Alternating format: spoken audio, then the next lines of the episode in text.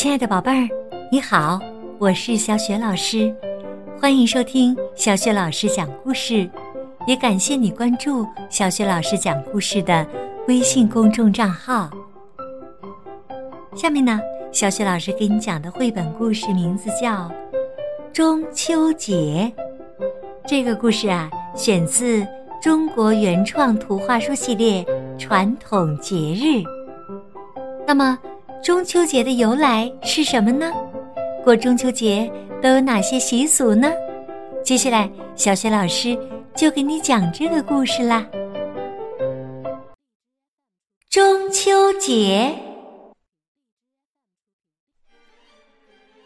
远古的时候，天上出现了十个太阳，它们是十只气焰嚣张的三足大金鸟。十只金鸟在天上翻腾，烤得海水枯竭，烤得大地冒烟，烤得庄稼成焦炭，老百姓苦不堪言。这件事惊动了大神羿，他带着神弓神箭，协同美丽的妻子嫦娥来到人间。羿弯弓搭箭。射下了九只金鸟，九个太阳跌落大地，留下一个老老实实的行使太阳的职责。十个太阳本是天帝的儿子，被羿射杀了九个，天帝为此怀恨在心。当羿要返回天庭的时候，他下令。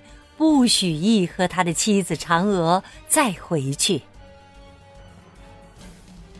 一下子失去仙籍，变成寿命有限的凡人，而且很快就会失去青春和美貌。妻子嫦娥难以接受，每天唉声叹气。羿心疼妻子，心想。怎样才能补偿他呢？于是，一出发去昆仑山，历尽千难万险，找到掌管万物生死的西王母，请求他的帮助。西王母被羿的真诚打动，赐给他一小瓶不死药，叮嘱说。这是两个人的分量，你们夫妻二人同时服下，可以在人间获得不老的生命。羿如获至宝，将不死药交到嫦娥手里，准备挑选一个好日子一起服药。而嫦娥心里一直在抱怨丈夫，总想。给他点惩罚。趁着羿外出的时候，他独自将不死药一口喝光。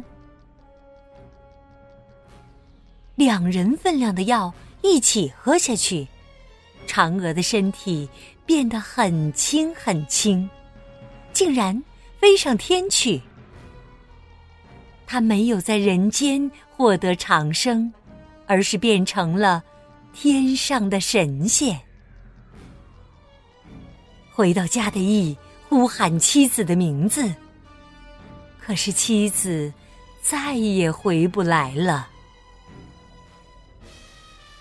飞上天的嫦娥孤零零的居住在又圆又大又冷的月亮上。嫦娥奔月的故事在人间流传。人们原谅嫦娥的自私，因为她也付出了孤独的代价。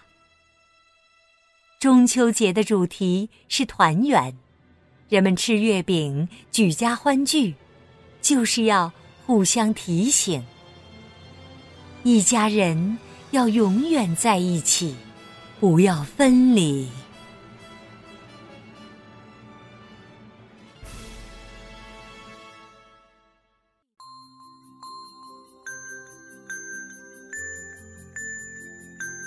亲爱的宝贝儿，刚刚小雪老师给你讲的是绘本故事《中秋节》。宝贝儿，你知道我们中国传统的中秋节是在哪一天吗？过中秋节都有什么习俗呢？如果你能回答这个问题，欢迎你给小雪老师微信留言。小雪老师的微信公众号是“小雪老师讲故事”，关注微信公众号也可以获得小雪老师的个人微信号，和我成为微信好朋友，直接聊天儿。也可以加入我们的阅读分享群，参加精彩的活动。好，小雪老师和你微信上见。